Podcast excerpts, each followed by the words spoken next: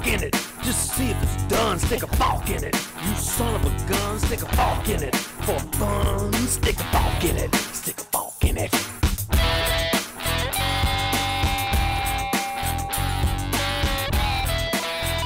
Hello, Forkers. Esto es So Fork It, el único podcast que es padrino de una planta.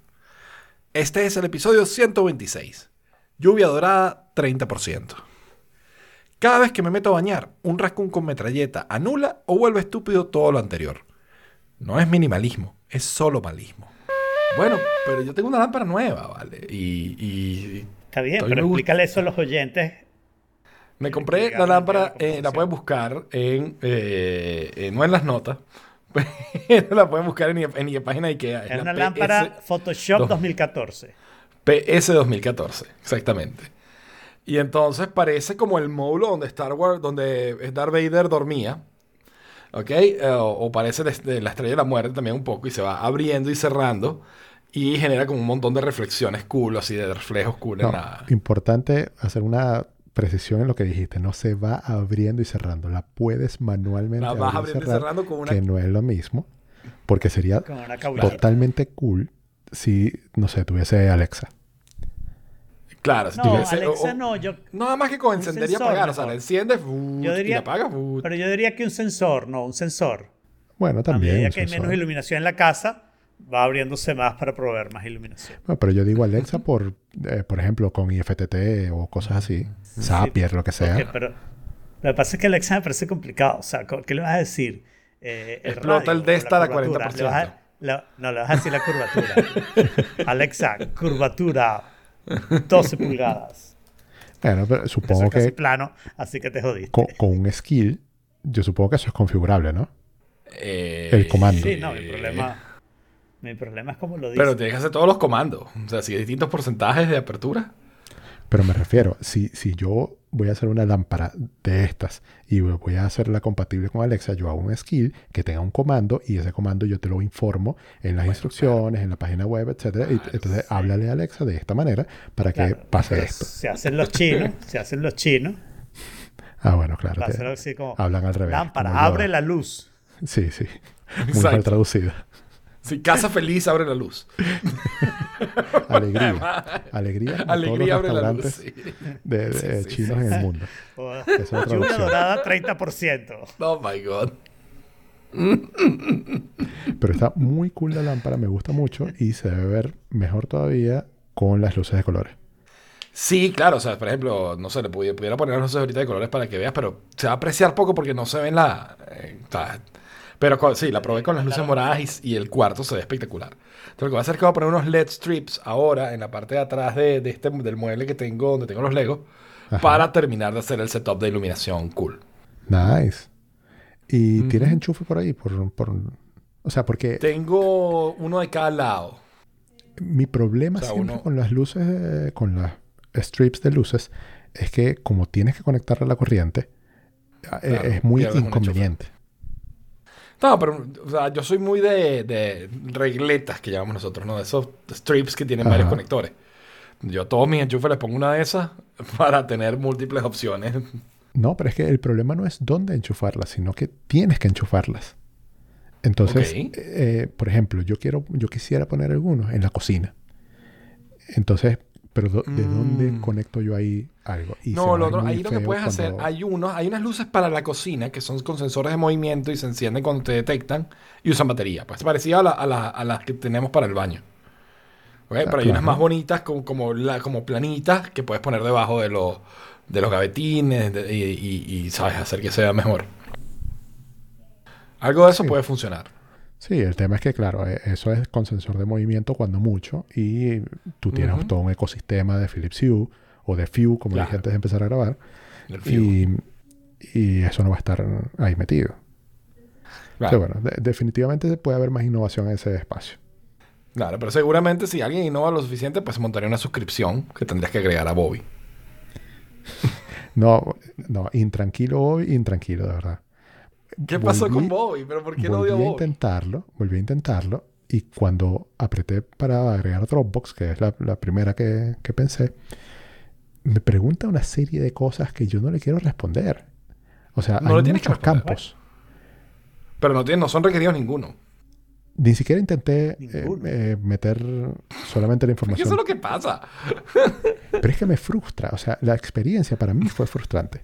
Y yo dije, ok, ¿cuál es la Eh, va, diferencia entre usar Bobby o hacer un Google Sheets con esa información, Eso con lo los dije campos que yo yo hace quiero? dos semanas. ¿Ah, sí? Eso lo dije No, yo hace dos es- semanas, no hay sí. ninguna. no Pero- hay ninguna. Ah, pero, usa tu Excel. como- pero... pero, pero para alguien que no ha usado Bobby, por ejemplo, yo o alguien que por casualidad oigo esta vaina, no sé, en YouTube o en una aplicación de podcast, no sé cómo, eh, ¿qué cosas te preguntan? Porque no me imagino que te pueden preguntar, Dropbox cuesta tanto, es todo lo que deberían tener, frecuencia mensual o anual, que creo que es todas las que tiene Dropbox y ya está, ¿qué tanto te preguntan? Te pregunta lo mismo que te pregunte con cualquier otra suscripción. ¿Ok? Y entonces te Como quieres. fecha es la de pregunta. inicio, ¿Qué fecha de final del contrato.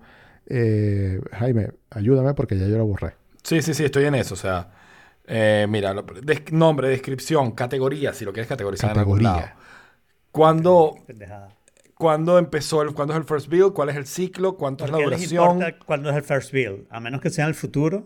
Es que, o sea, lo que pasa es que está abierto a todas las posibles opciones, que es lo que está pasando allí. O sea, eh, de repente hay uno donde te interesa que es first build y dura un año.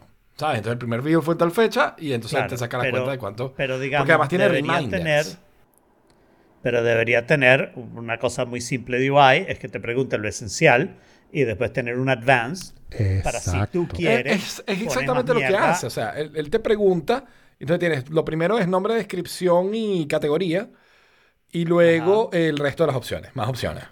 Pero puedes saltarte las más opciones. Sí, claro, nada requerido. Bueno, puede ser también un problema de usuario, en mi caso, pero el tema es que no me gustó para nada el, el UI y la manera como me pregunta las cosas. O sea, me sentí Yo overwhelmed lo que cambiaría ahí, y no terminé.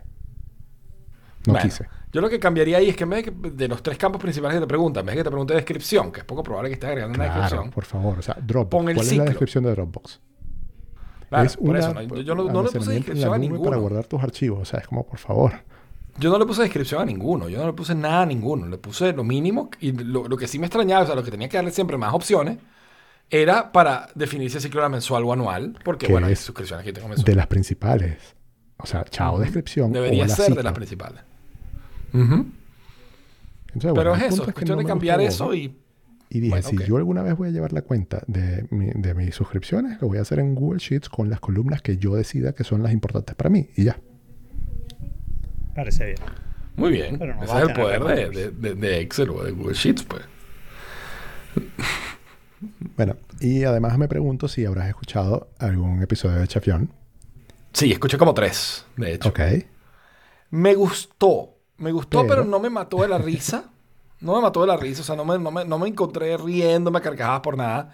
Y me, encont- me encontré también perdiéndole la atención un poco porque la voz de, él es- de los dos, de hecho, no- ni siquiera logro distinguir uno del otro muchas veces, eh, es como muy monótona. ¿No? Es como muy... Es, es agradable, pero no, no fluctúa.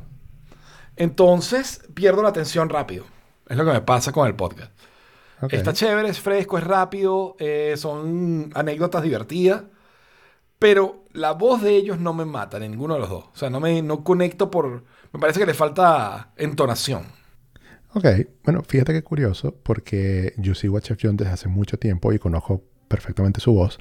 Eh, yo hago sus recetas a cada rato y, y tengo como esa conexión adicional, pues, o sea, como Claro, que siento de que claro. lo conozco hace mucho más tiempo.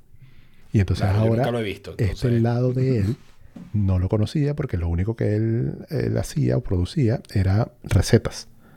Entonces, eh, eh, nunca te hablaba de su vida personal ni nada. Y Claro. ahora con esto es como conocerlo más. Claro, no, los, los cuentos de cómo le propuso a la esposa y tal, están buenísimos. O sea, hay, hay- hay cuentos muy buenos. Lo y único todo tiene es que ver que... con comida. Me, me llama mucho la atención Claro. que, que tiene tanto para contar y todo eso tiene que ver con comida que puede darse el lujo de hacer un podcast que se trate de eso, de anécdotas con comida. Claro. Pero yo creo que todos pudiéramos hacer un podcast de anécdotas con comida. No cocinando, pero comiendo. Yo tenía una idea de podcast con comida. En el cual comías mientras grababas podcast. Zip Codes. No, se llamaba Live Zip Codes. Entonces, Ok. cada episodio era un zip code, un lugar, una zona, whatever. No tenía por qué ser un zip code, solo un nombre divertido. Y entonces decías cosas que sabías de ese zip code, comentabas restaurantes, comida asociadas al zip. Eh, está chévere. Está bueno. Como, como que un, lugar podcast. por un lugar por episodio. Está bien. Sí. Yo estoy Hicimos un piloto y dije esto no va.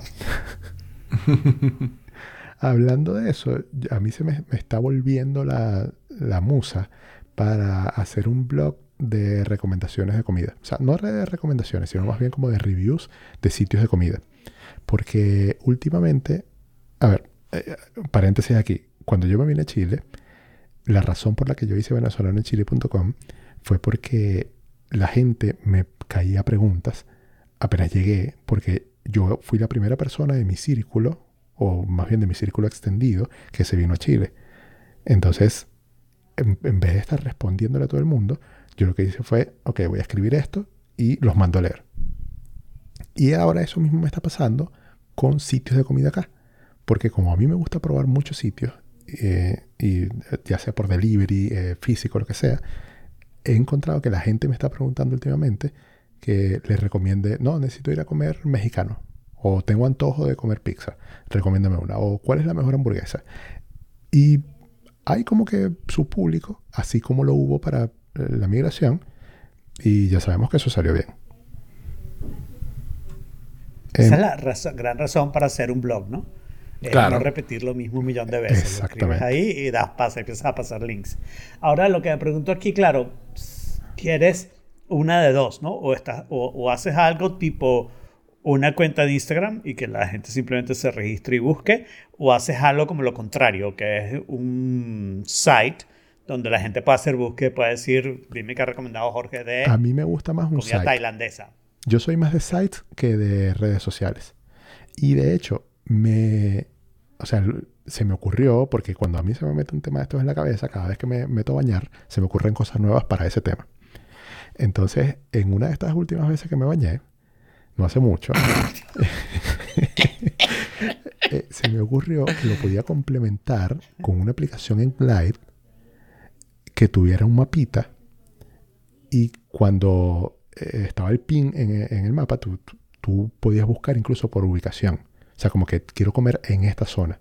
Y si ya yo he hecho algo en, en ese, en un restaurante que está en esa zona, tú puedes ubicar el pin en el mapa y al hacer clic en el pin, te da el enlace para irte a leer el review en el site.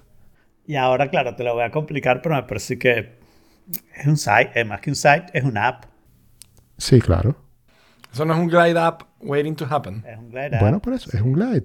Eso fue pero lo que dije. profesional. Pero Ah, profesional. ok, ok, ok. O sea, pagando para que puedas tener millones de usuarios. Bueno, es Chile, cientos de miles. Decenas de miles. Ok, cientos. pues, sí. Bueno, Capaz no poco tienes que pagar. No, exacto, no, no hay que pagar. No hay que pagar. No, porque la- las ¿Cuánto te da limitaciones, las limitaciones no son por número de usuarios, sino por eh, el tamaño del spreadsheet que uses. O sea, Ok. No puedes tener más de esto no 500 sería- rows. Ah, eso está bien. Son 500 bastante rows. Bueno, O sea, pero tienes que tienen que ser restaurantes que yo, claro, que yo haya probado y que de los que yo haya escrito algo. Claro. O sea, pues, no pretendo 500, ser una re- base de 500 datos de restaurantes. 500 restaurantes son como, como 10 kilos más fácil, 20. ¿Y, y cuántos años? No, pero pues, ya va. Puedes hacer recordatorios de las últimas cosas que hayas hecho, ¿no? Incluyes delivery, además. O sea, no sé, 500 no me parece tanto. No, pero creo que 500 de repente restaurantes. muy. 500 restaurantes es mucho. O sea, si, si Sí, yo saco la cuenta de cuántos restaurantes he comido en los últimos seis años que llevo aquí en Chile, Ajá. mira, de 200 no paso, te lo aseguro. Claro. Ok. Yo creo que es por el estilo Ya llegaste a la mitad. probablemente. ¿Cómo? Pues está bien, a tienes todavía la otra mitad para llenar en los próximos 2, 3 Pero años y cuando llegues a creces, 500. Contratas otro, contratas otra persona que también hace reviews, bla, bla, ya estás en 500. Bueno, ha- hago dos aplicaciones, pues. Parte 1 y parte 2. Qué ladilla. Tremenda experiencia de usuario. Esa zona no está en esta aplicación, busque la aplicación 2, que también cuesta siquiera- 3 dólares. Oh, no, no, no, no, no, puede ser, puede ser aún peor. Puede ser. Bueno, esto es solo una parte de los restaurantes de esta zona. Bájese la otra aplicación para ver los otros restaurantes de esta zona también. Sí, no, bueno. Muy mala experiencia de usuario. Yo creo que tienes que empezar a bajarte de la mula. Y después, y después se queja de Bobby, no te digo yo. Bueno, pero, de lo que sí me quejo, ¿sabes de qué? Es de OnClack. Porque Ok, ¿qué pasa con resulta, OnClack? re- resulta que OnClack, yo tenía la primera versión cuando tú lo recomendaste. Y me, fijé en la página a ver si había alguna versión nueva. Y me di cuenta que en ningún momento esa gente ha implementado el check for updates. Entonces tienes tú que ir a la página y bajarte la última versión e instalarla manualmente. Lo cual me parece muy chimbo. Y segundo, yo dije, bueno, quizás Tal vez les costaba plata, para que los entienda. Sí, Tal bueno. vez implementar eso les costaba plata y no quisieron pagarlo. Bueno, no los culpo. Eh, eh, lo que hice fue bajarme la última versión. Yo dije, bueno, quizás él, eh, se- a alguien les, les dijo sobre el Evo 4 que no sirve y mm, eh, lo habrán arreglado. Me bajo la última versión y no funciona. Me bajo la versión beta del próximo release y tampoco en ese está cor- corregido. Y lo que hice fue escribirles un correo. Ustedes saben que a mí me encanta escribir a soporte. Por supuesto. Eh, y, soporte slash feedback. menos. Y les conté, pues, les conté que tengo un audio en Evo 4 y que no funciona. Y después yo dije, bueno, quizás haya alguien más con Evo 4 y, y con OnClack que no le funcione. Y me meto en Google, hago una búsqueda y adivinen el- el único resultado que sale. O Forkit, Como sabemos. porque es la única ¿En parte serio? donde hemos hablado de ¿En Evo 4 serio? y, y OnClack. En en ninguna otra parte del Wow. internet. SEO, SEO, SEO, SEO. Somos los dueños de OnClack Audio Evo 4. Claro. Primer resultado. Wonderful. Qué maravilla. Bien. Eh, siguiendo, esto es un follow-up de lo que dijimos la otra vez de las dos palabras estas que, que no daban resultados de Google. Google Wack Casi. se llamaba eso. Lo, lo, lo busqué en mi, en mi site. Eso se llamaba Google Wack y yo hacía The Word of the Day y hacía un Google Wack of the Day con la palabra que había escogido en el día. Ay, qué cool. bien. Word of the Day era otro site que lo hacía. O sea, Word of the Day era un site que cada día te da una palabra con su definición. Y yo agarré esa palabra y conseguí un Google Wack con esa palabra. Eh, qué cool. Suena bastante muy divertido. Eso divertido. podría Ya ahora es ser, imposible. sí, o sea, si se, si se pudiese todavía, Google hoy podría ser un newsletter hecho en Substack con versión Pro. Pero, pero te lo pongo de esta manera. En esa época, si ponías Alfredo, mi site era el primero. Ah, bueno, imagínate. O sea, ya entiendo por qué lo podías hacer. No te Claro. costaba tanto. La prehistoria. Pero bueno, así que seguiremos informando eh, si OnClack me responde o no. Y, y ajá, pero ¿entendiste si es el Audient o es que no reconocen interfaces? Solamente hacen bloqueo de micrófonos conectados por USB o de... No, no entiendo la razón por la que no funciona, porque en teoría debería funcionar. Porque OnClack lo que hace es que cuando detecta con permisos de privacidad de accesibilidad, ¿no? En macOS, Claro, o sea, claro. eso está Si aprendido. detecta un audio, esa, esa conexión de, de- de audio, la- ese input, lo cancela, pues lo mutea. Él utiliza la- los dispositivos del sistema. O sea, el, el mismo. System Preference eh, lo utiliza eh, para mutear. Y de hecho, cuando le das a las teclas, eh, se pone el iconito en el menu bar eh, como, como se pone cuando se supone que está muteando. Pero Claro. no mutea. Entonces, no sé. Y con el Yeti sí me Mm. Capaz tiene- funcionaba. Capaz tiene está usando el dispositivo equivocado. No puedes cambiar de dispositivo o escoger el que es dispositivo el vas a predeterminado. claquear. No, no, no. O sea, las Mm. únicas preferencias de OnClack son eh, abrir cuando abre el sistema o qué, qué icono te voy a poner en el menu bar. Más nada. No te estoy diciendo que no tiene ni, ni update. Claro. Claro, y en realidad, digamos, tú puedes conectar varios micrófonos a la Mac. OnClack debería ser capaz de detectarlos todos y si detecta algo que suena como un teclado, bloquearlo por cualquiera de esos distintos inputs. Sí, O sea, no, no me parece que sea más difícil que la aplicación que ya hicieron, pues. Entonces, bueno, vamos, Sí, no vamos sé, a ver. no Les sé. cuento. Exacto. Pues bueno, y, por otro lado, YouTube está sacando el plan Premium Lite, que suena así como Wow. el, plus minus. ¿no? Pero yo lo quiero. Eh, eh, es exactamente lo que uno quiere, ¿no? De YouTube. O sea, al menos yo, por lo menos, yo lo que quiero es. Pagar No menos. ads, Es lo que uno quiere. Claro. Exacto. Lo que uno quiere es pagar menos. Mi pregunta es si te- no estamos pagando menos al serlo familiar ahora. Pero Bueno, es que yo supongo que ese imagino también igual tendrá será familia. Un premium light familiar. Claro. Tú- seguro, yo no sé. No lo Yo sé. creo que sí, porque la diferencia entre esto es justamente el problema grave de YouTube Premium, para mí, ¿no? Que YouTube Premium lo hicieron de dos puntas, ¿no? A mí me parecía muy chévere la punta de si contratas nuestro servicio de música, no tiene ads en YouTube. Eso es una ventaja sobre los otros servicios de música, ¿no? Ujú. ¿ok? Pero la punta de si contratas no ads en YouTube, tienes acceso a nuestro servicio de música, es mucho menos valiosa. Por si tú ya estás en Spotify, en Apple Music, en whatever, uno de los buenos servicios de música que son todos. O sea, Deezer es mejor que YouTube Music, seguro. ¿ok? Este, entonces, el acceso a YouTube Music no es un incentivo. Y, y el precio es algo que te desincentiva. Entonces, lo deberías hacer así. Si, te, si contratas YouTube Music, 15 dólares y, y- y tienes YouTube Premium, ¿ok? Si contratas YouTube Premium, te lo pueden poner como una opción que por solo un poquito más te contrates a YouTube Music, por si acaso hay alguien que todavía no sabe que YouTube Music es pésimo. Sí, en este caso, supuestamente es un experimento en algunas partes de Europa en donde Sí. en vez de 11,99 euros, estarías pagando 6,99 euros, más o menos casi la mitad, eh, Un poquito más. para, para solamente saltarte los ads. Y dejarías por fuera los servicios como el background play eh, y el download, creo que es el otro. Oh, No, really? Offline view, sí, exacto. Exacto. Oh, pero el background play es importante. Background dices, Play es útil de vez en cuando. De vez en cuando. Es importante, sí, yo creo que sí. eh, para mí, ese sería el servicio perfecto porque yo solamente contraté YouTube Premium para saltarme los ads. Porque cada vez veía más YouTube. Eh, Entonces, yo lo yo opino igual, o sea, y- yo sí, o sea, yo creo que si sale el plan familiar de esto, eventualmente lo público, si Alfredo quiere cambiarse, yo me cambio con él. Yo, yo voto por, por cambiarnos a Bueno. Premium Light. Yo tendría, yo tendría que pensarlo del el offline, por el background sobre todo. Me huele a Download divorcio. no, porque yo bajo, yo bajo muy poco. Pero el, el offline sí, sí, sí tendría que pensarlo un poco. El background sí tendría que pensarlo un poco.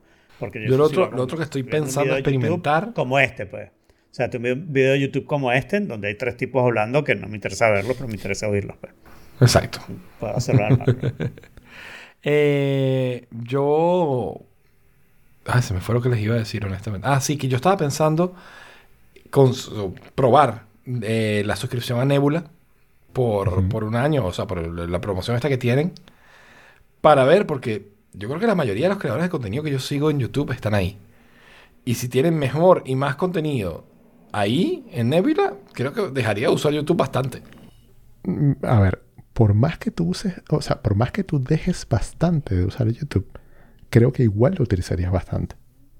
O sea, lo suficiente como para pagar por, por no tener ads. Buen punto. O sea, puede ser, puede ser. Nada, o sea, Es que los ads en YouTube, o sea, para mí la verdad es que.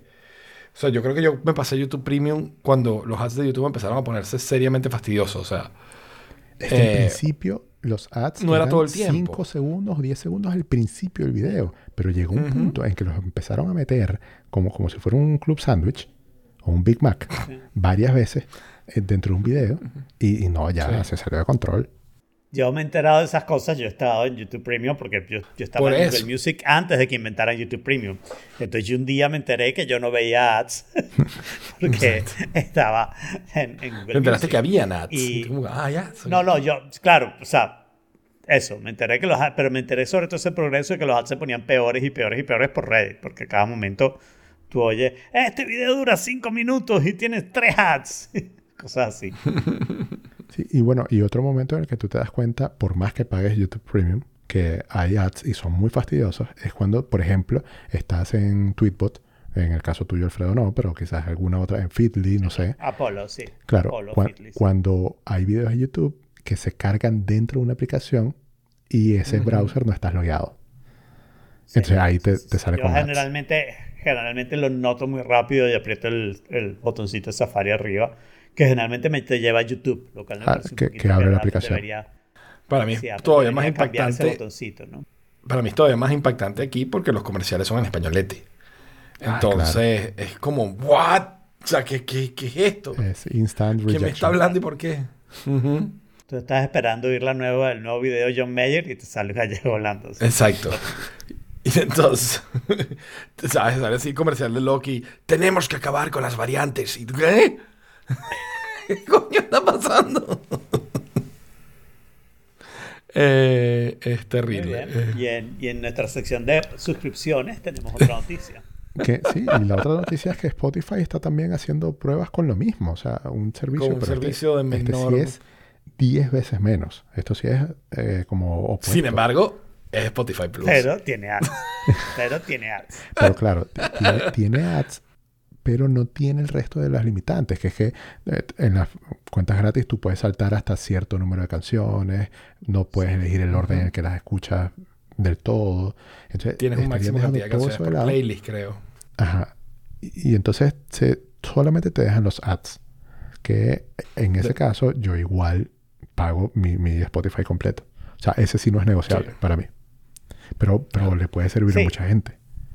Sí, eh, probablemente, probablemente mucha gente que, que la el mayor problema que tengan, la mayor razón por la que quisiera pagar Spotify y no pueden pagarlo por el precio es eh, esa parte de no poderlo configurar y los ads, sobre todo si los has estado usando por gratis un tiempo, le importan menos, ¿no? Claro. Entonces este servicio por un dólar al mes, la verdad es que sí, estaría, estaría chévere. Sí, totalmente. Y estas dos noticias me llevan a mí a pensar si ya llegamos entonces al, a la época del low cost en los servicios por Internet.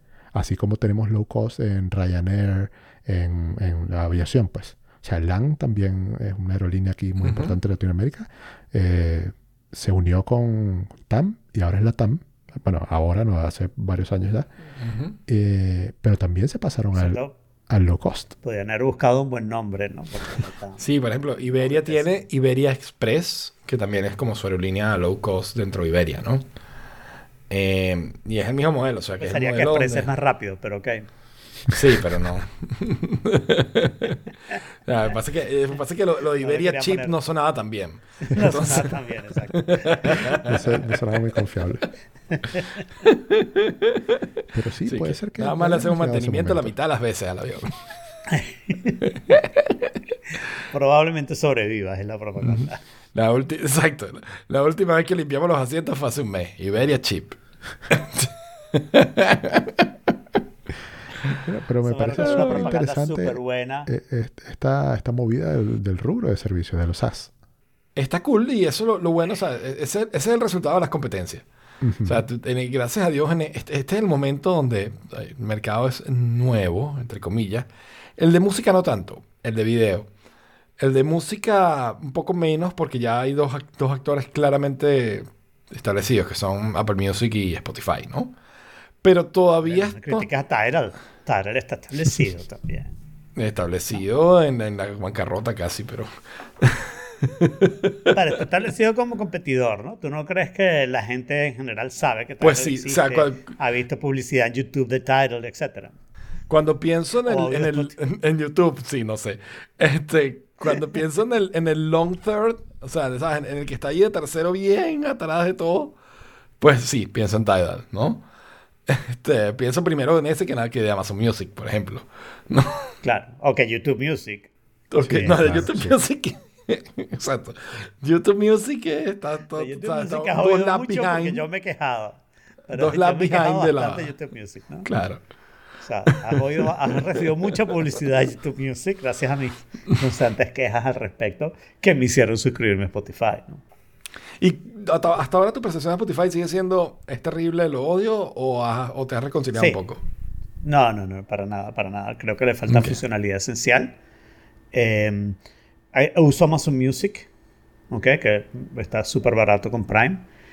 Y hasta que Spotify tenga el, el CD Quality. Y, y creo que Amazon Music, aunque tiene otros errores en su aplicación, tipo que a veces no abre, no carga rápido, la lista, por ejemplo, de, de, de canciones que has que, que es la lista que yo quiero, ¿no? De la- las últimas canciones que has agregado a tu librería, ¿ok? Cuando la abres en otro device, si agregaste varias en el device 1, en el device 2 están shuffled. O sea, no están en el orden que las arreglaste. Porque, bueno, puede dar un problema en el sistema. Eso, tipo eso fue un step back de, de Spotify que me tiene muy molestísimo. Yo tenía mis playlists ordenadas a mi manera, ¿ok? Y eso, con la nueva vista de las playlists, eh, se perdió. Ahora no, ahora va, o, o- o depende, o sea, tienes cuatro opciones, o alfabética, o cuando más escuchado, o por artista, o por tal. You can pin on the top your favorite. Sí, pero entonces tengo que hacerle pin a todas para reorganizarlas todas, o sea. No, no, no, se espina todas. Se espina las que de verdad estás escuchando y el resto no tiene. Eh, el problema es el orden. O sea, yo me acuerdo del orden. Yo quería buscar, qué sé yo, estoy en una fiesta. Ah, mi playlist de fiesta. Eso está tres cuartos hacia abajo del, del punto donde yo las tengo organizadas. Y me voy para Sí, mis tres no cuartos tiene hacia abajo buscador. y... Y no tiene un buen buscador. O sea, definitivamente Spotify más o menos esperas que tú abras el home y le des play a uno de sus radios y te olvides de la vaina, ¿no? Mientras que Apple Music es mucho más eh, detallado en esta es tu librería, estas son tus canciones, nosotros te queremos mucho. Eh, Apple Music probablemente es la mejor aplicación, pero claro, tiene los otros problemas de no se conecta nada, pues, porque es Apple. Claro. ¿Quieres oír música que no sean audífonos? Bueno, conéctate a tu HomePod. ¿Qué? Exacto. ¿No tienes. HomePod? Bueno, usa AirPlay en alguno de los maravillosos bichos que usan AirPlay. No, man, o sea, nadie usa eso. Sí. Y Bluetooth, por supuesto. Pues sí. Y, pero lo que... Pero no importa porque no- Apple sacó nuevos devices de Bluetooth. Exacto, se conoce devices Bluetooth que doesn't suck so bad. Eh, Apple básicamente sucks y tú- Bluetooth sucks. Básicamente lo- el teclado y el, y el trackpad que tú tienes en, con tu nueva iMac, Alfredo, lo sacaron. No son iguales. Ah, le falta el color. Bueno, salvo que falta el Sí, lo que color. no tienen es el color, más nada. Ajá, pero ¿qué colores hay? no, nada, plateado plateado. y blanco. Plateado y Exacto, blanco. Quitaron el negro también. Bueno, sí, el negro nunca fue una. Exacto. El negro nunca fue un color normal. Pero, pero lo quitaron. Plateado y blanco casi es no opción. Tenemos un no color y otro no color. Escoge el color que tú quieras. O sea, Sí, sí. entre eso y el nuevo mouse, sea, el nuevo mouse me encanta, porque el nuevo mouse cuesta lo mismo que el anterior y la única diferencia es que el cable es braided. Sí. Exacto. Bueno, bueno, puede Eso costar lo mismo, pues. La última diferencia es que tú sepas, ¿no? Por adentro puede tener Puede ser otro mouse completamente diferente. Exacto, pero- otro mouse completamente distinto que Con el funciona conector en el exactamente mismo igual sitio. porque ¿qué, qué vas a hacer? Sí, el, el cable braided era más importante que cambiar el conector, por supuesto. Claro. Pero por lo menos el teclado con Touch ID, que está cool, este, solo para Macs con M1, eh, puede ser una opción interesante para el que tiene una Mac Mini, para el que tiene una, una MacBook Una Air, como el caso de que- que de vez Saraí. en cuando la, la pone, sí. Ahora me parece que esas laptop M1 están como un poco más en, en una posición en la que la puedes poner como cuando llegas al trabajo la puedes poner como desktop, ¿no?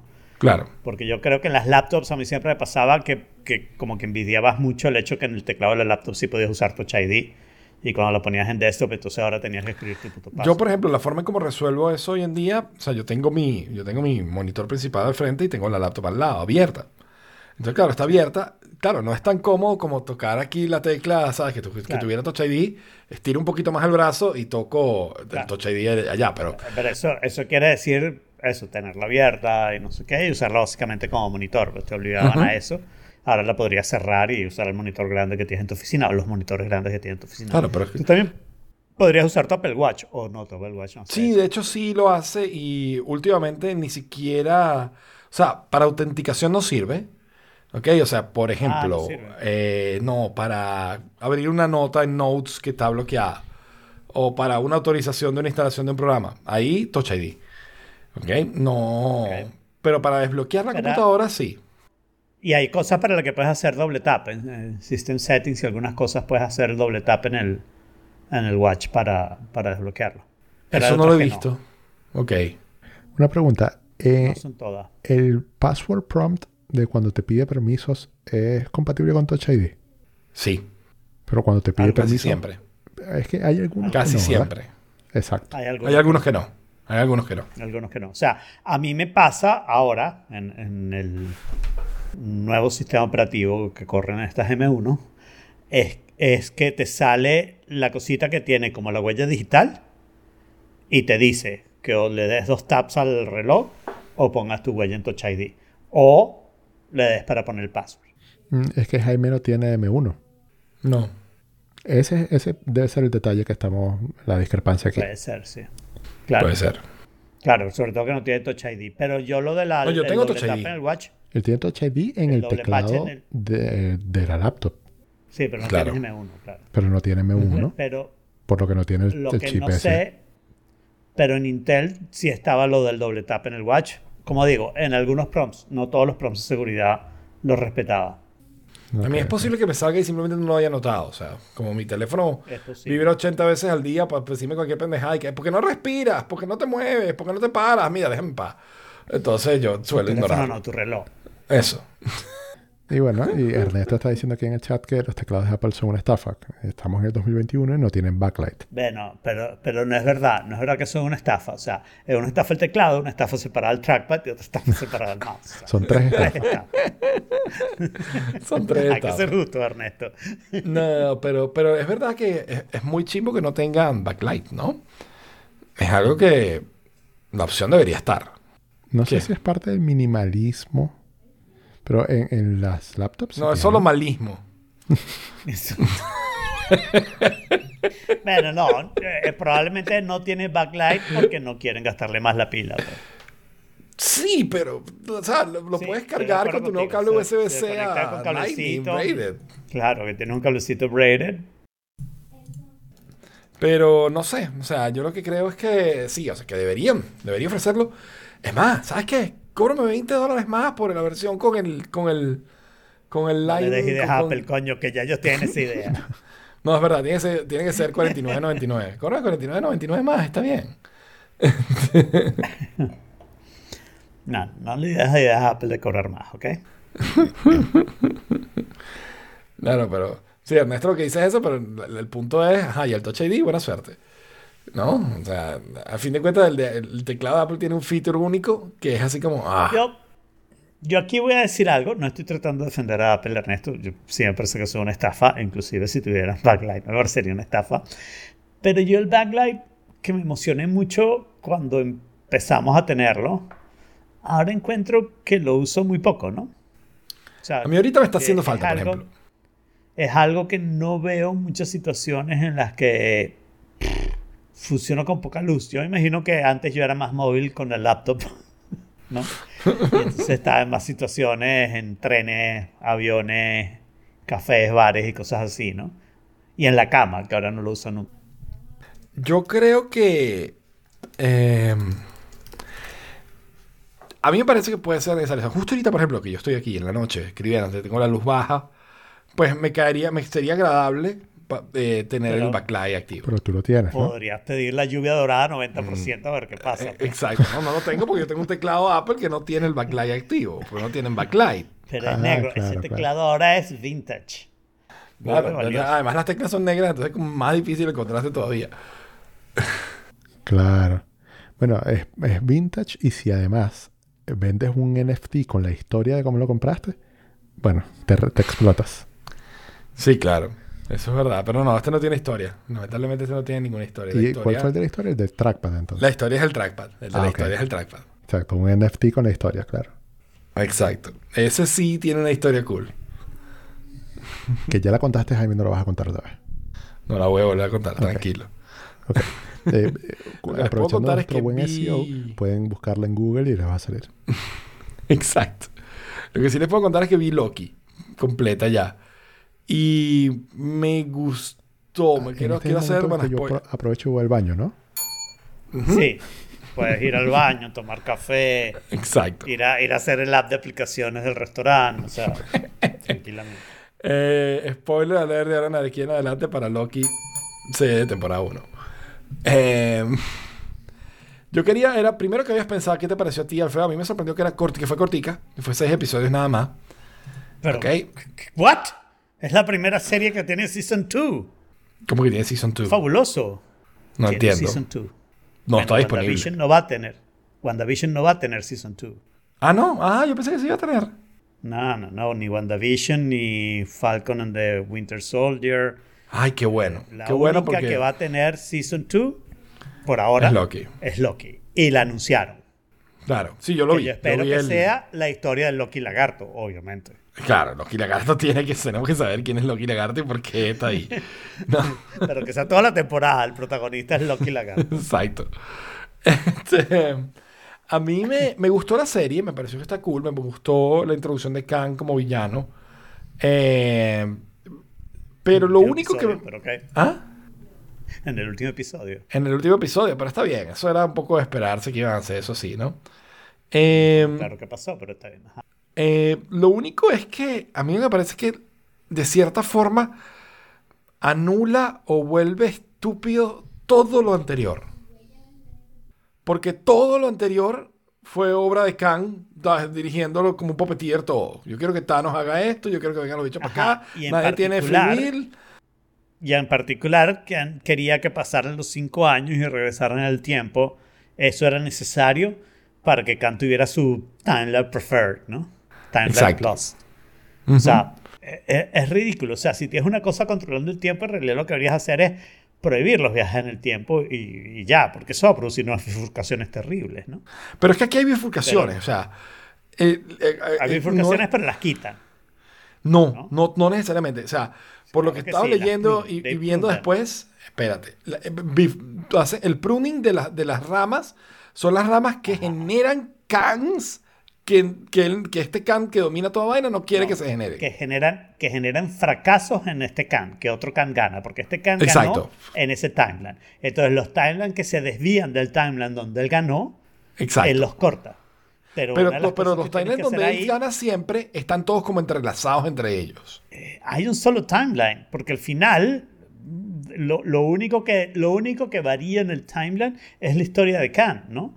Pero lo demás es el timeline que ocurrió, porque Khan llegó al final del tiempo, entonces Ka- Khan sabe lo que ocurrió. Esa parte, como todas las cosas de viajes del tiempo, es completamente ridícula, Sí, es sí, sí. absurda, y a pesar de que tienen un multiverso, el hecho de prohibir que existan los multiversos o que existan todos los multiversos posibles, empieza a crearse un problema gravísimo. Pero digamos, ok, suspendes la realidad, te estás divirtiendo y no sé qué, y, y- y eso lo olvidas. Mi mayor problema con la serie y la razón por la cual a mí no me gustó es porque Loki termina siendo un pendejo. O sea, Loki es el dios del mischief, ¿ok?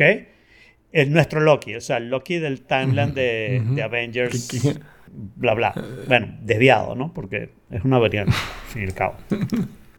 Pero nuestro Loki, que coño, sí, cuando, cuando lo derrotaron, Hulk le dio una paliza y no sé qué, pero él la sobrevivió y lo que dijo fue como, ouch, ¿no? O sea, y aquí cualquier tipo le entra golpes. O sea, me parece que le falta vivacidad y mischief y, y y eso que ningún plan le funciona a Loki. Me parece que nos agarraron y nos hicieron un truco, porque este Loki al que sabe, el- este Loki que sale es el Loki que metieron preso después de que atacó New York. Ujú. Pero el Loki que representa en realidad es el Loki al final, que ya es medio bueno y quiere a Thor y no sé qué, y no hace puras maldades. El Loki que atacó a New York era malvado y este tenía que haber sido ese mismo Loki que lo que quería era controlar todo. Y no, lo tienes ya como si hubiera hecho su evolución, que ese no la tuvo, ¿no? Claro. Entonces, me pareció muy chimbo. Me pareció razonablemente divertida y tiene unos toques. Sí, es divertida, eso sí, es fresca. Está bien, que con eso Miss, Eh, Miss Time me encanta. Eh, me parece un personaje divertidísimo, Miss Time. De cuánto. Claro. todo esto lo voy No, a cortar, ¿verdad? Pegamos No, con déjalo, esta conversación está En buena. el medio, pero no porque tendría que explicarlo. Bueno, explicas que hubo un problema de corte, No, hubo problemas no, técnicos. Cuando tú- hablamos a Loki tú- borro toda esta mierda, véanlo en YouTube y ya está. Bueno, ok. Me, me da risa porque la instrucción es para los que ya lo están viendo en YouTube. O sea, eso de verlo en YouTube No, solamente no, lo van a ver los que están viendo aquí. Exacto, Lo solo lo están que viendo también. en Claro, claro, claro, claro. Es contenido exclusivo que se lo pueden ver en Nebula. Claro. Nebula, wow. ¿Dónde está? Déjame ver si yo puedo hacer esto. Vale, que yo quería hacer esto, pero si ustedes no me dejan. A ver si esto sirve o no sirve. ¿Qué es lo que pasa aquí? No sirve. No. ¿Qué estás tratando? ¿Qué ¿De echar a perder algo más? ¿Ah? No, no, de echar a perder algo más, exactamente. Si estoy tratando justamente de echar a perder algo más. Pero no, por lo visto, preview no es una ventana visible en, en cuando quieres compartir pantalla. Ah, no, mira, ahora sí. ¿Ves? Si yo hago así. Cuando tenemos problemas Sí. técnicos. Para el audio podcast está perfecto. sí. Me da risa la barra arriba. sí. O sea, qué absurdo. O sea, wallpaper to you barra 122166.jpg. Gracias. Así se debería llamar el, episodio.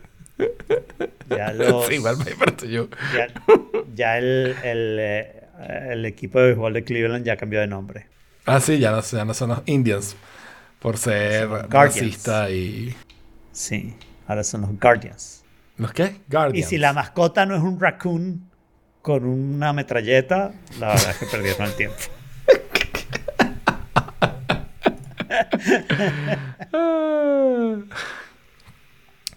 Pues Y sí, volvemos entonces. al, al- al universo de Marvel. Exacto, volvimos al universo de Marvel. La otra cosa, yo espero que esto de Loki no tenga nada que ver con el resto del universo de Marvel, porque va a echar a perder todo. pues, o sea, no, pero es que ahora empieza. van- ahora empieza el solucionar. multiverso. Claro, pero eso sería un problema, porque el problema con estas cosas es que entonces todo es posible. Cuando Claro. empieza a bajar en el tiempo, todo es posible. Entonces, cualquier problema que haya, cuando están, tú sabes, los héroes vencidos al final, viene la. ¿Cómo se llama? La. La, la, la burocracia esta enorme que tiene estos La policías TVA. chéveres. Time La TVA, viene la TVA, ta, ta, ta, y se lleva a toda la gente mala y salva a los buenos. Eh, Y se acabó, pues. O sea, es un Deus Ex Máquina demasiado poderoso Fácil. Sí. tienes que acabarlo. Pero bueno, me encantó la dirección artística de la serie, toda la parte la de música imagen, de la serie también. la parte tipo buena. Brasil, sí, lo, lo hizo una, una tipa súper chévere esa música. Eh, creo que fue la que, bueno, de repente la estoy confundiendo, creo que fue una que le tiró un huevo a Simon Cowell, Ok. si no me equivoco. Eh, este, pero toda, toda esa parte artística, estética, me pareció súper bueno. Súper Obviamente cool. tiene mucho de, de la película Brasil. ¿ok? Me encantó que evitaron como muchas de las posibles asociaciones que uno podía tener. O sea, lo- los policías de la TVA podían haber lucido como Stormtroopers o como algún otro tipo de trooper que ha estado por ahí. Y no, realmente lucían como su propia policía. Eh, hubo una cantidad de chistes burocráticos súper, súper buenos. Buenísimo, Eh, buenísimo. Hubo chistes con la multitud de posibilidades de Loki que también estuvieron bien, pero ahí también tengo problemas. Esa parte de, de decirle a, a ¿cómo se llama? De, de que Loki se enamorara de sí mismo, o sea, Loki se enamora de otro Loki, me pareció muy, muy chimba y, y como poco creativa. Y todo esto que la fuerza del amor y no sé qué fue lo que lo salvó, eh, me parece un poquito así como... Bueno, pero eso es parte del cheesiness Disney que tiene que, que ver por ahí un poquito, ¿no? O que es Sí, esperarse al menos que haya un poquito, much. ¿no? a, mí me, me- a mí me gustó, o sea, me pareció entretenida, me pareció cool, me pareció interesante. Me parece que caga el MCU, o sea, porque todo lo que pasó en el MCU iba a pasar igual, porque es decisión de Kang. Y es así como, ah, bueno, ok, entonces nada, nada, todo, o sea, todos los stakes que estaban puestos antes, es así como, nada, no importan, ¿no? Pero, pero bueno, nada, eso, eso ya lo vimos y lo superamos, así que, qué rayo. Que venga el multiverso ahora y entonces ahora en teoría si hay free will, vamos a ver qué es lo que va a pasar. Porque además esto es un loop constante, ¿no? O sea, se crea el multiverso, Khan viene, entonces surgen todas las variantes de Khan, llega Khan, domina a, a todos los demás, entonces establece el timeline que es, en ese timeline que es surgen los Loki, vienen los Loki, matan al Khan y se repite todo el ciclo. Sí. Hmm. Que él mismo lo dice, el Khan lo dice al final. Le dice, oh sí, ya hemos, estado hecho, hemos hecho esto un montón de veces antes. Sí, porque la otra parte es que la idea del final del tiempo es un poquito ridícula, ¿no? O sea, sobre todo cuando tienes este tipo de expresiones de, de multiversos y no sé qué, no sé qué. La idea de que hay un punto donde el tiempo se acabó y ya sabes todo lo que pasó es un poco ridículo. Claro. Que por cierto, yo iba a compartir hoy un artículo que es una teoría, no, no sé si es una hipótesis o no, el artículo parece demostrarlo, pero no, o sea, teo- teóricamente y no eh, experimentalmente. Exacto, experimentalmente. Claro. Que el electromagnetismo es una propiedad fundamental del espacio-tiempo. Pero como quería que tuvieras más tiempo para leerlo, este, lo voy a poner para la semana que viene. Ok. O sea, lo vas a poner mañana para la semana que viene para que Sí. tengamos tiempo para leerlo o lo vas a poner el martes en la mañana igual. Pues, ahí, No, lo pongo mañana, lo pongo mañana cuando actualice las Ok. notas. Porque- Pero no me parece una proposición sorprendente. O sea. No, si de hecho tiene sentido, el e- artículo lo- Eventualmente va a haber una teoría unificada del universo, entonces electromagnetismo que ya está relacionada con la fuerza nuclear débil, ¿ok? Debe tener que ver con las otras fuerzas nucleares y debe tener que ver con la gravitación, que es la que no sabemos cómo relacionar con nada, y, y con las fuerzas cuánticas, ¿no? Debes Ujú, juntar todo las eso. cuatro. Una vez que hagas eso, claro, el electromagnetismo afecta el tiempo y no sé qué, pero sí, está bien. Está cool. ¿Algo más sobre Loki? No. Para poder decirle a Jorge que regrese al baño. Sí, Jorge No, aquí estoy, aquí estoy. Bueno, y yo quería decir que eh, quiero recomendación de canciones. Quiero que me manden canciones, quiero oír música nueva, quiero... No, esto no tiene por qué ser ya y no tiene por qué ser solo ustedes. Todo el mundo, mándenme canciones, mándenme Pues música. yo te tengo una de ya que descubrí ayer y me tiene encantado. Ok. Eh, es como es como una versión más, o sea, es un jamming band, creo yo, supongo. Tienen tres canciones nada más en Spotify. Eh, pero me recordó un poquito Thank You Scientist sin la parte metal o sin la parte rock pesado. Ok. ¿ok? Se llama Quail, Q-U-A-I-L, Quail. Y particularmente te recomiendo que escuches Blue Sky de Quail. Ok, ya tengo Buscando la... claro, voy a agregar todas las canciones por ahora. Está muy chévere. La chama, sí. Este, luego, el nuevo álbum de Billie Eilish está muy Sí. bueno, altamente tengo. recomendado. Eh, el nuevo disco, que bueno, que están sacando de canciones eh, de Coldplay, también parece que viene espectacular. Eh, hay un cantante que yo estaba escuchando mucho últimamente, es música más como pianito suave. Se llama Jack Jessrow. Se lo vas a tener que deletrear. O sea, te lo, te lo puedo poner ahí en recomendación de canciones. Vamos a ir poniendo de una vez porque... Ok, Quail. Este... Jack Jessrow.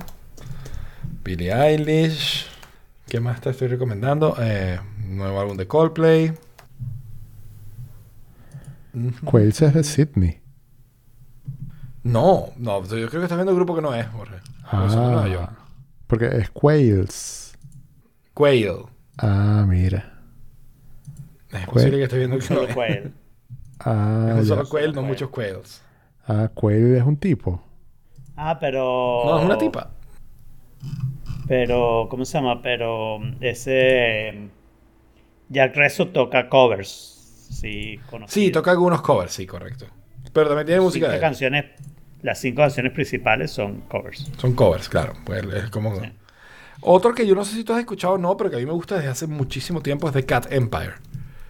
También en ese estilo como jamming eh, y, y como mezcla fusiones de distintos ritmos que está muy, muy chévere. The Cat Empire. Bueno, y si quieres algo para salirte, para que salirte del molde, ¿no? Hay un grupo chileno que se llama Friolento. Se escribe Ok. pegado. Que hace covers de reggaetones o de música urbana, Ajá. Pero con estilo post-punk. Entonces es como Excelente. escuchar Bichota de Karol G cantada por Interpol. Eso me gusta. Entonces eh, está, está interesante. Y, y por supuesto, puntos adicionales si has escuchado esas canciones en reggaetón y te gustan. Eso no va a haber pasado, pero me puede dar una inspiración de repente para, para los arreglos. Porque una de las cosas que está pasando, primero, nuestro baterista en la banda se lesionó, ¿ok? Eh, Tiene la espalda súper mal, entonces no hemos podido tocar. Pero se lesionó toque por tocar domingo. o por otra cosa. A mí estas cosas me parecen... ¿Tú has sufrido la espalda? Sí, claro. Pero Hay gente que sufre la espalda, pero leve. no, me refiero, yo tengo degeneración en los discos intervertebrales. Hay muchas cosas en la espalda. Claro, lo tuyo es fuerte. Sí. ¿Ok? Entonces, cuando yo oigo de este tema de la espalda, entiendo que hay gente joven que lo sufre, pero generalmente es a partir de que pase la edad que se ponen malos, que empiezan a tener que pensar en operarse, en hacer cosas y no sé qué. Este, este es un tipo súper joven y que se ve, o sea, fuerte, pues, parece a Jorge Ramos. Este, o algún otro futbolista español, no sé, no creo que Sergio sea. Ramos entonces. Sergio Ramos. Ok. Ok. Pero bueno, Jorge Ramos no es el, el de CNN. Puede ser, puede ser, ese lo conozco más que Sergio Ramos. Entonces, este se parece a Sergio Ramos. Y, y este, pero bueno, pero él tenía problemas que nunca quería como cargar toda su batería, que es una batería electrónica que no es muy pesada y no sé qué. Entonces, bueno, tiene problemas de espalda. Pero, pero no avisa, no es, no es una persona muy cumplida. Todos los bateristas tienen problemas de timing. Y entonces este, estamos buscándole solución a eso, pero uno de los problemas que tenemos en la banda es que el otro guitarrista y yo somos muy de soda estéreo.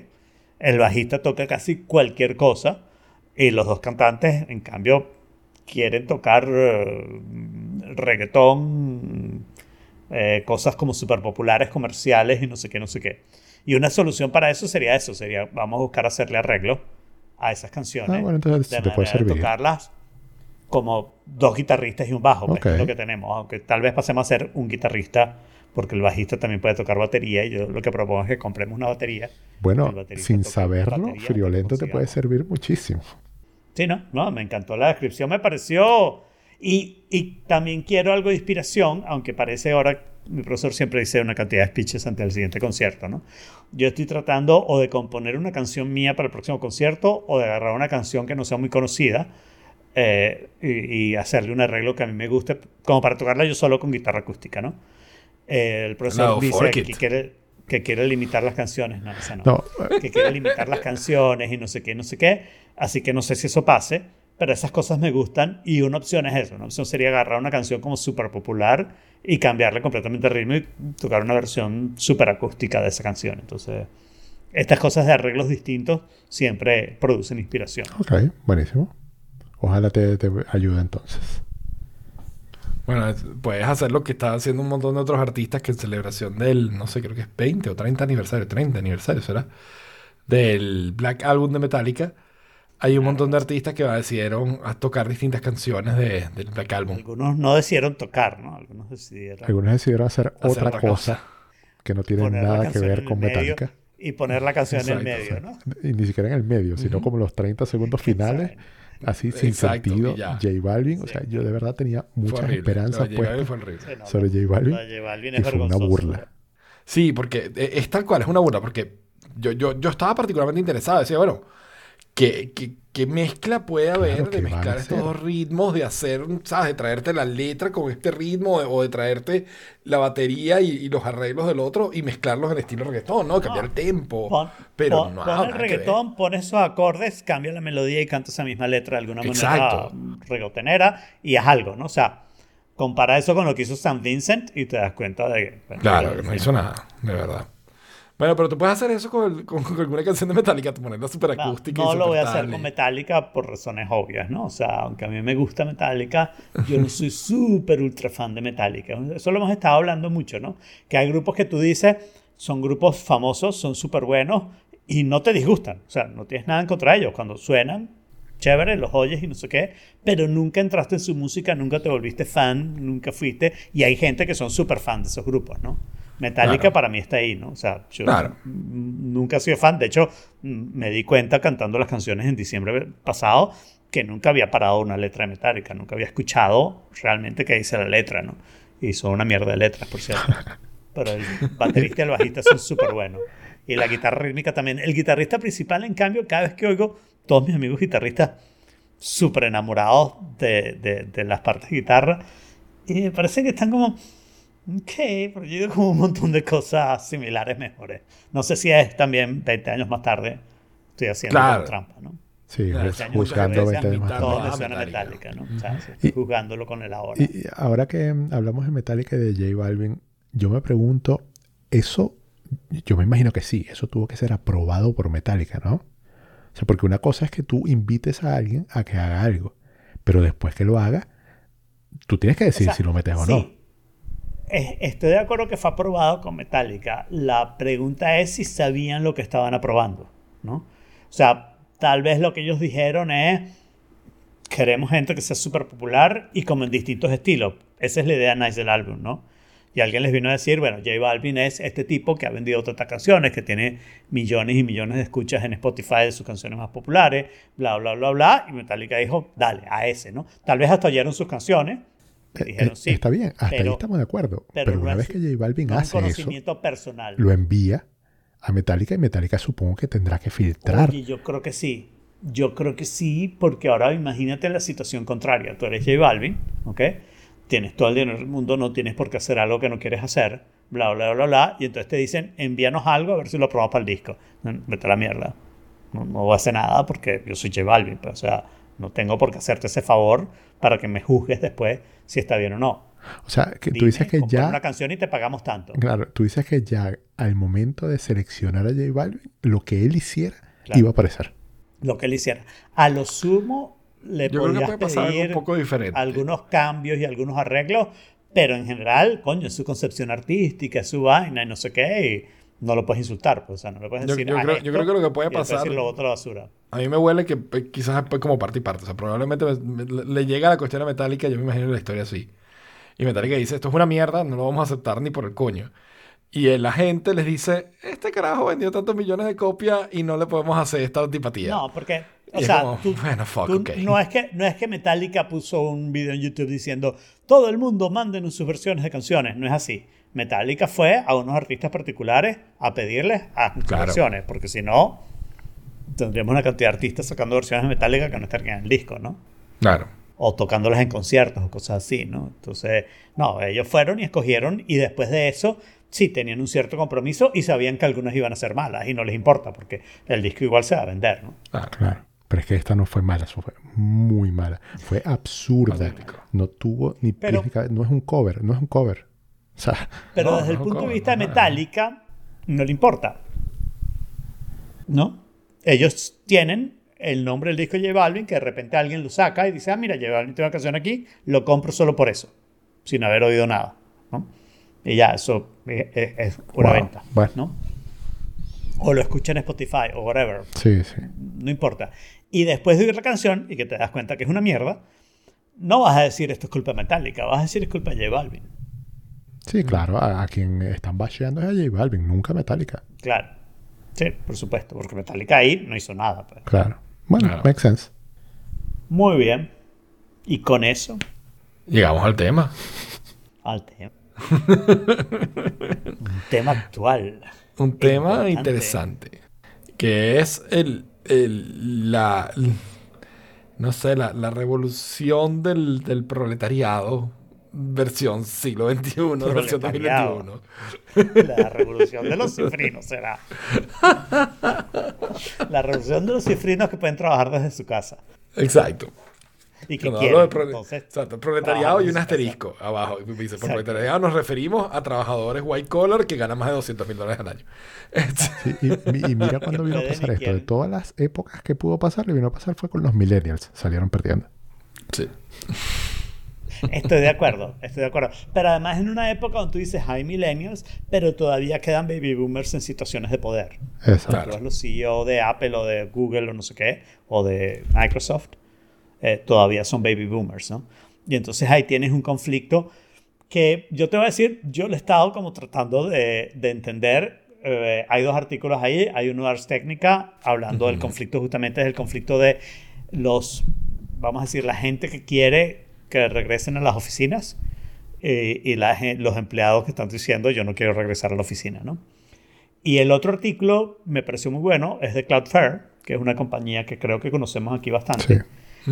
donde ellos dicen su versión de este asunto y lo que me gustó de ese artículo es que me parece muy, no sabemos, no sabemos qué es muy hacer. honesto. No, eh, eh, estamos viendo, estamos experimentando, vamos a tener que aprender aquí cómo va la cosa. Y ese artículo me abrió un poquito la mente porque yo estaba muy, yo estaba muy de la visión, los empleados se quieren quedar en su casa, ¿ok? Versus el tipo que hizo el campus de Apple quiere que la gente regrese y trabaje en el campus de Apple. Claro. ¿no? O sea, el que lo pagó y todo eso quiere que la gente vaya ahí. Y lo mismo el de Google, lo mismo el de Facebook. Todo ello, ver el campus vacío debe ser una cosa como chocante, ¿no?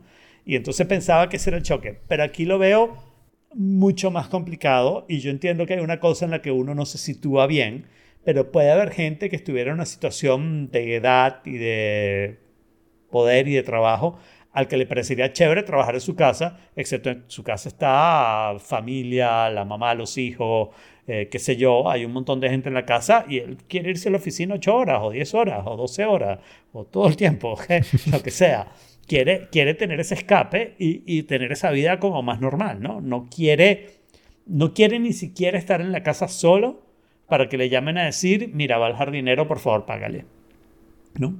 Y eso es una cosa válida, ¿no? Es una cosa que tú puedes decir, no, yo quiero no estar en esa situación, no estar en la situación de como yo trabajo desde la casa, entonces ahora estoy encargado de lo que pasa en la casa cada momento.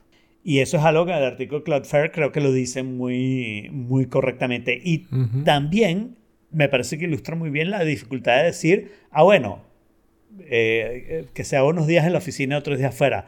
Pero ¿qué haces? Dejas que la gente escoja qué días. Entonces, si Jorge quiere lunes, miércoles y viernes, eh, Jaime quiere martes y jueves, ¿ok? Y yo no quiero ir ningún día. Entonces, eh, Jorge y, Jaime no se ven y a mí no me ven nunca, a mí solamente me pueden ver por Zoom, que me parece la situación ideal, ¿no? O sea, es mucho de lo que uno quiere, ¿ok? Versus otras situaciones, ¿no? O sea, no sé. Eh, a mí me gustó mucho el artículo de Cloudflare porque habla, presenta los, retos que tienen al frente y, no dan una respuesta porque no hay una y dicen no sabemos. Eh, y lo otro que sí creo es que, o sea, luego de la pandemia hay un, hay un shift, o sea, hay un, hay un cambio en la relación de poder, ¿no? Porque ahora no está claro que no hace falta que vayas a la oficina para este tipo de trabajo específicamente. No hace falta que vayas a la oficina, en lo más mínimo. Para aclarar el tipo de trabajo que Jaime está diciendo, está, diciendo el tipo de trabajo para el cual no necesitas ir a la oficina. Exacto. no necesitas ir a la oficina, no, no necesitas ir a la oficina. Exacto. eh, entonces, muchas empresas se dieron cuenta y adoptaron la idea de, ok, nos quedamos remotos, está bien. Eso hace que también haya, o sea, al final cualquier persona, buena parte de las personas, yo diría que un 90% de las personas, ante una oferta donde tienes trabajo remoto y una donde no lo tienes, vas a tomar la de trabajo remoto. Así sea por la flexibilidad. Puede ser que vayas a la oficina, incluso todos los días, pero tener la opción es mejor que no tener la opción. ¿No? tú vas a tomar esa opción, la opción de, tener la opción. este, de, Con prácticamente 100% de seguridad. Em, entonces, hay, hay un cambio tanto de mentalidad por parte de los trabajadores como de la industria, que ya de por sí estaba, en el caso de la industria tech, sufriendo para conseguir empleados en un entorno donde, pues, con cheques de estímulos, con, con, ofertas de trabajo abriéndose en muchas otras áreas, hay aún más escasez de trabajadores en el área tech. Entonces, la empresa que no se adapte y no ofrezca la opción de trabajar remoto, va a tener el peor talento. No estoy diciendo que no va a conseguir empleados. Estoy diciendo que el mejor talento se va a ir a la, opción donde le ofrecen algo remoto. Entonces, si tú eres una empresa de, software que quieres tener el mejor talento y quieres que la gente vaya a la oficina, te estás disparando en el pie no una, sino dos veces. Una, porque estás ofreciendo peores condiciones que el resto de las empresas, y la otra, porque te estás limitando a 20 kilómetros a la redonda de donde tienes la sede. Entonces, te estás disparando no una, sino dos. Pero fíjate tú que eso es eh, un, un, un, tipo de estas armas de doble filo, ¿no? ¿Ok? Porque tú dices, ok, yo ofrezco trabajo remoto. Ok, pero ¿vas a tener oficina o no vas a tener oficina? Porque si la gente quiere ir a una oficina, entonces ahora tienes que tener una oficina y ahora tienes que calcular una oficina donde no sabes cuántos de tus empleados van a querer ir. Una oficina dinámica. Y empiezas a complicar la dinámica de ahí, ahí, es donde yo creo. empiezas a enredar, ¿no? Yo, yo, lo que creo ahí es que, o sea, esto es parte del proceso de cambio, pero yo visualizo eso, y es una teoría, más como tú no tienes unos headquarters, tú tienes un montón de pequeñas oficinas distribuidas en donde tienes tus empleados. Y entonces, si los equipos se quieren reunir, pueden asistir a una de esas oficinas, tipo WeWork, a tener las reuniones que tienen que tener, a pasar el día de trabajo que tienen que pasar, a pasar dos, tres veces por semana, o sea, el, método que, el equipo decía que quiere aplicar. Claro. Pero eso, asume que tú hay gente con la que trabajas que no vas a ver nunca, porque están en otro país, están en otra ciudad, están en otro no sé qué, o sea, lo que tú dices, ¿no? Tienes al mejor uh, desarrollador de software para suscripciones o para hacer mapas de restaurantes, ¿ok? pero ese vive en otra ciudad del mismo país. No estoy hablando Chile, de, de cambio de horario. Chile, exacto. Chile que tiene un horario a veces similar a Estados Unidos, ¿no? Y entonces tú sabes que a ese no lo vas a ver sino en pantalla, salvo alguna vez que lo montes en un avión y, y, lo pongas a viajar, ¿no? Y yo creo que aquí hay, hay muchas cosas culturales que están ocurriendo. La primera es, yo creo que los millennials ante eso dicen, sí, ok, no hay ningún problema. Los millennials están mucho más acostumbrados a comunicarse por mensajito de texto, a ver a la gente en video y sobre todo cierto tipo de millennials que se han mudado lejos de su familia y ya están acostumbrados a ver a su familia de esa manera, entonces ahora dicen, bueno, el trabajo también lo voy a hacer igual, pues, o sea, no es como una gran diferencia. Esa es la primera cosa cultural. Y la otra cosa, que yo no sé si aquí me estoy engañando a mí mismo, pero a mí me parece que la pandemia le abrió a mucha gente esto, que es algo que Jorge ha hablado, y creo que Héctor lo habló también en el chat en algún momento, y Jaime lo ha hablado también, que es la parte de decir, eh, yo no quiero simplemente ascender y tener el mejor trabajo posible con el mayor salario y no sé qué. Yo quiero una vida redondeada que se vea bien, no sé qué, no sé qué. Y yo creo que mucha gente en este curso de la pandemia han descubierto que eso es mucho más importante. Sea porque trabajaron de la casa y les gustó, sea porque ahora extrañan la oficina y quieren una cosa redondeada donde tengan un trabajo como el que ellos quieren, no simplemente aquí te pagan más pero tienes que quedarte en tu casa, ¿no? O viceversa. Sí, sí, de acuerdo. Y, otra cosa, como para hacer un poco de contraste a lo que estaba diciendo Jaime, yo no creo que el buen talento sea buen talento y ya.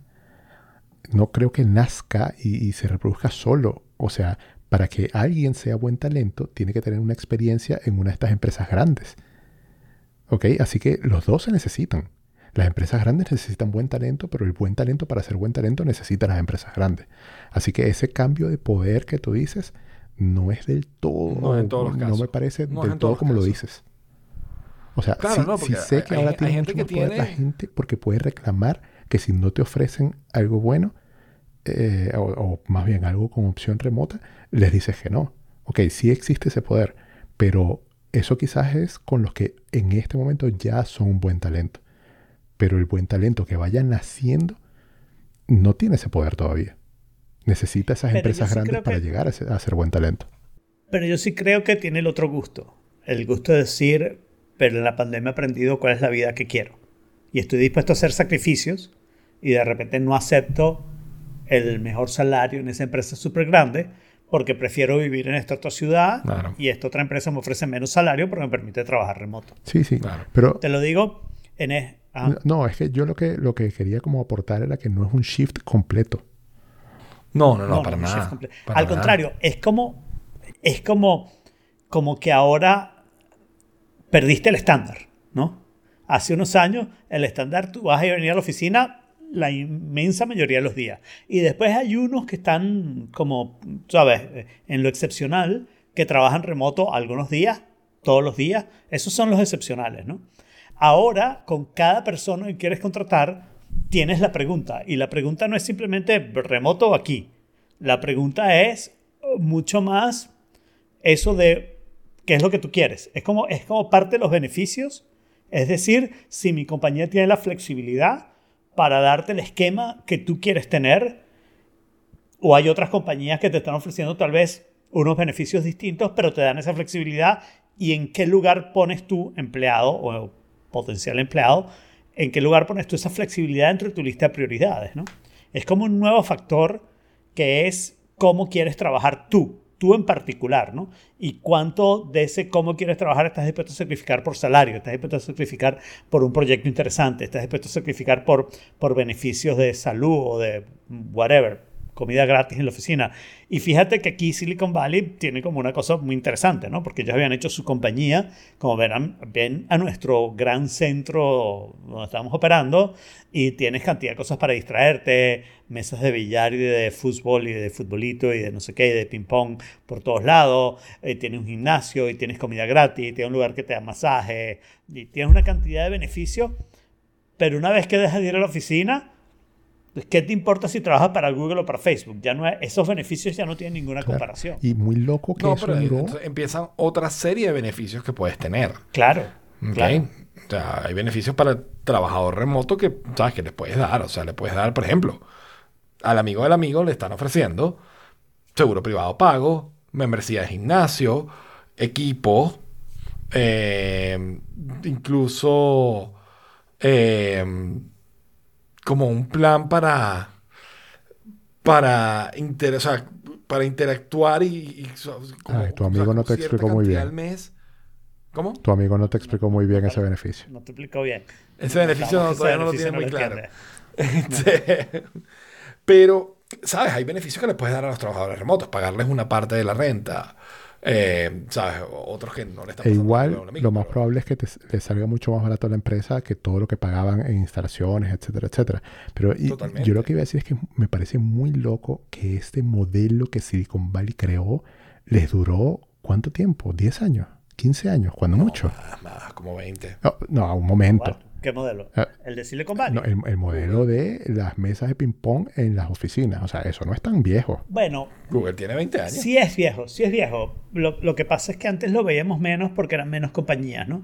Pero en realidad Silicon Valley empezó en los años 50 y esas compañías empezaron con ese tipo de actitudes un poco con los tiempos, ¿no? O sea, al principio eran unas cosas como no tenías que venir en flu y corbata, ¿no? Tu competencia era IBM, que tenías que vestir con corbata azul y flu azul, y en cambio en esta compañía podías ir de blue jeans y franela, ¿no? Eso, e- ese tipo de cosas empezaron a pasar 50 años 60, en los 70. Atari hizo muchas de esas cosas como divertidas, pero explotó realmente hace 21 años, ¿no? O sea, hace 21 años es que empezaron a crear estos super campus donde tenías beneficios por estar en el campus, ¿no? Por, por, por participar. Pero el problema que yo le veo a lo que dice Jaime es esos beneficios están chéveres para el que quiere trabajar remoto. Pero lo que vemos es que hay diferencias. Y esas diferencias, o sea, tú no puedes hacerlo de WeWork para el tipo que quiere comida gratis, este, el gimnasio ahí mismo sin tener que ir a otro lado y, y no sé qué, que quiere una cantidad de facilidades que hasta hace nada las tenía, ¿no? Y que se muda a California y las tiene. Entonces, ese es un tipo que de repente acepta, no menos salario, porque California la vida es carísima, pero de repente acepta una oferta de Google versus una oferta de otra compañía, porque la otra compañía le dice tienes que quedarte en tu casa, porque no tenemos oficina en, en en la ciudad donde tú estás. Te ofrecemos una sala de reuniones en WeWork si quieres trabajar con los de tu misma ciudad, como tú decías, versus Google que le dice no, múdate para acá, pero aquí tenemos nuestra tremenda oficina con bicicletas para ir de edificio edificio, no sé qué, y a ese tipo eso le gusta. ¿no? Esa es la parte de flexibilidad que yo creo que se ve mucho en el artículo de, de, de Cloudflare, que, que yo creo que va a ser complicada going forward, ¿no? Va a ser complicado. O sea, vienen unos años de turmoil, de, Sí, de- de re- inestabilidad, sí, de que no redefinir vamos- no no- no- y no a buscar un nuevo claro estándar. las cosas. Exacto, de buscar el nuevo estándar. Que yo no sé si lo van a conseguir, lo, lo voy a decir sinceramente. Yo creo que tú vas a ver distintas compañías ser alineadas en, en- en diferentes Como categorías, tiers, ¿verdad? en diferentes estándares, Yo- como yo veo- yo categorías, veo- como cosas como que, que van Como a estar estilos. ahí y, y que van a cambiar. Yo no sé qué va a pasar con Silicon Valley en este respecto. Silicon Valley tiene 70 años, más o menos, haciendo cambios brutales cada cierto tiempo y yo creo que ahora viene un cambio brutal, pero yo no sé si ahora por fin la magia de Silicon Valley va a morir, porque parte de la magia de Silicon Valley es en un pequeño territorio, tienes todas los que- compañías y todos esos, vamos a llamarlos influencers de tecnología, Sí. por ponerle un nombre, ¿no? Pero estaban ahí y una de las cosas que había era un networking, que si tú querías conocer al tipo que había hecho bla bla, que era una cosa nueva, tenías un amigo un amigo que lo conocía y entonces conseguías la presentación. Era una especie de LinkedIn eh, físico. personal. ¿no? LinkedIn el demográfico. físico. Y eso, y eso tiene un valor. A, a mí no me cabe la menor duda de que tiene un valor agarrar, o sea, tiene un valor poderle decir a Jorge, Jorge, vamos a cenar en algún lugar de Santiago de Chile, tú lo escoges, ¿ok? Y nos vamos a quedar dos horas nosotros comiendo, hablando de esta idea de desarrollar whatever, o que yo te quiero plantear algo, oferte- ofrecerte trabajo, lo que sea.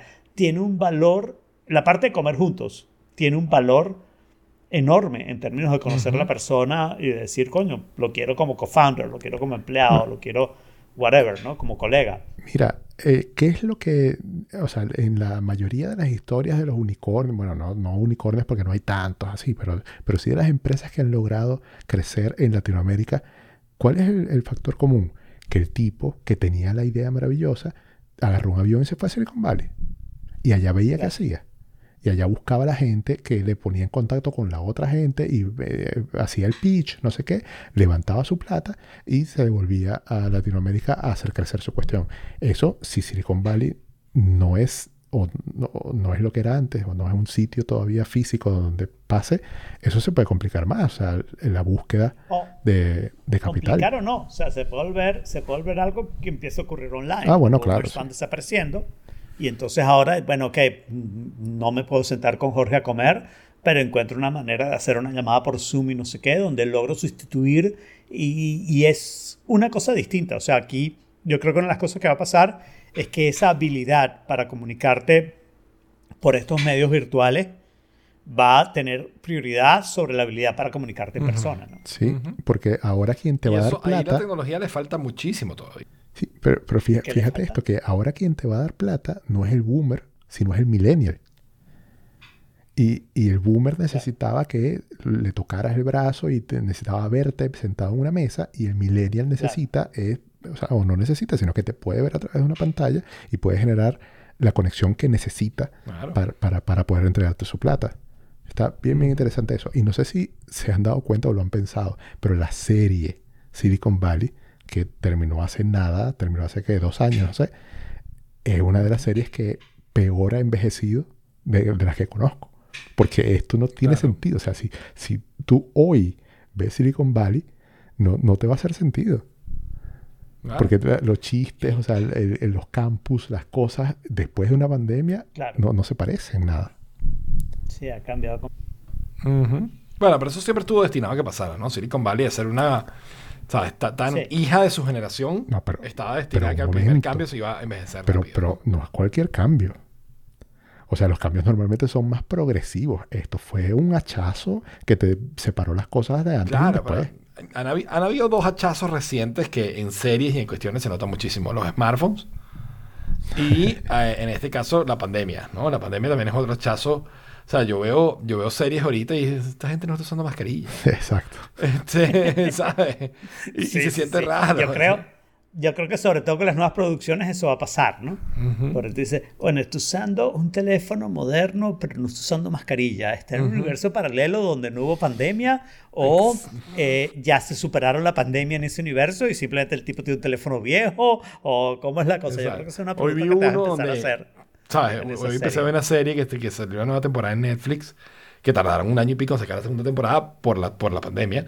Pero entonces, nada, eh, ellos, eh, el primer episodio piensa con que piensa que el protagonista se murió, total que le hacen como un memorial, le ponen no sé qué cosa, 2020, ¿no? Este, desde 2003 a 2020, pues el chavo tenía 17 años. Y, y entonces tú te quedas así como, que, ah, ok, está en 2020 y esta gente anda en la calle, viviendo su vida. Que, que, enciérrense, vaya, enciérrense. Todo- Todos en el funeral, marzo 2020. Ese es el tipo. Tú, Wait, Exacto. lockdown, man. Enciérrense, ¿Dónde váyanse para su casa. Y, y algo Hasta así, que ve la banderita de Trump. mira, algo así, pero al revés, pasó con DC SOS. Porque la quinta temporada de DC SOS también se retrasó por la pandemia, pero ellos sí incorporaron cosas de la pandemia dentro de la serie y dentro de unos años alguien que, va- que vaya a ver esa serie, porque en realidad no, no tiene que ver con la época, o sea, no, no, no es algo que tú veas ahora y te sirva y que y si lo ves después no te sirva. O sea, yo creo que es algo que va a envejecer bien porque el mensaje es súper profundo. Pero alguien que vea esa serie dentro de 10 años va a ver que cuatro temporadas fueron normales y, y en la quinta y en la sexta temporada la gente usa mascarillas. Y es como que, Claro. Bueno, pero se va a imaginar que es la época, ¿no? O sea, dentro de 10 años vamos a saber que hubo una sí, pandemia. bueno, pero, pero me refiero muy loco. Los que sobrevivamos. o más bien, imagínate que, que- que sea como el chavo, que la ves 50 años después. Vas a ver una parte, Claro. o sea, eh, que Claro. esa gente que la está viendo va a haber nacido después que pasó la pandemia. Sí. Es- eso es delicado porque si quieres tener esa permanencia vas a tener que explicarlo el futuro. Y voy a relacionar esto con el tópico que estamos hablando, ¿no? Yo creo que eso es algo que va a pasar aquí, ¿no? Si tú quieres tener permanencia, tienes que tomar decisiones muy inteligentes en este momento, en medio de una incertidumbre, en medio de no saber cuál es esa decisión. O sea, no tienes todos los datos todavía, pero tienes que tomar una decisión lo suficientemente flexible para poderte adaptar en el futuro a lo que venga. Sí, para ¿no? O poder sea, inclinarte hacia donde necesites. Sí, sí. Claro. Pero tienes que, o sea, tienes que tomar una cantidad de decisiones muy inteligentes. Fíjate lo que le pasó a Apple, ¿no? O sea, Apple pensaba que se la estaba comiendo diciendo, bueno, vengan tres días a la oficina los que viven en Cupertino.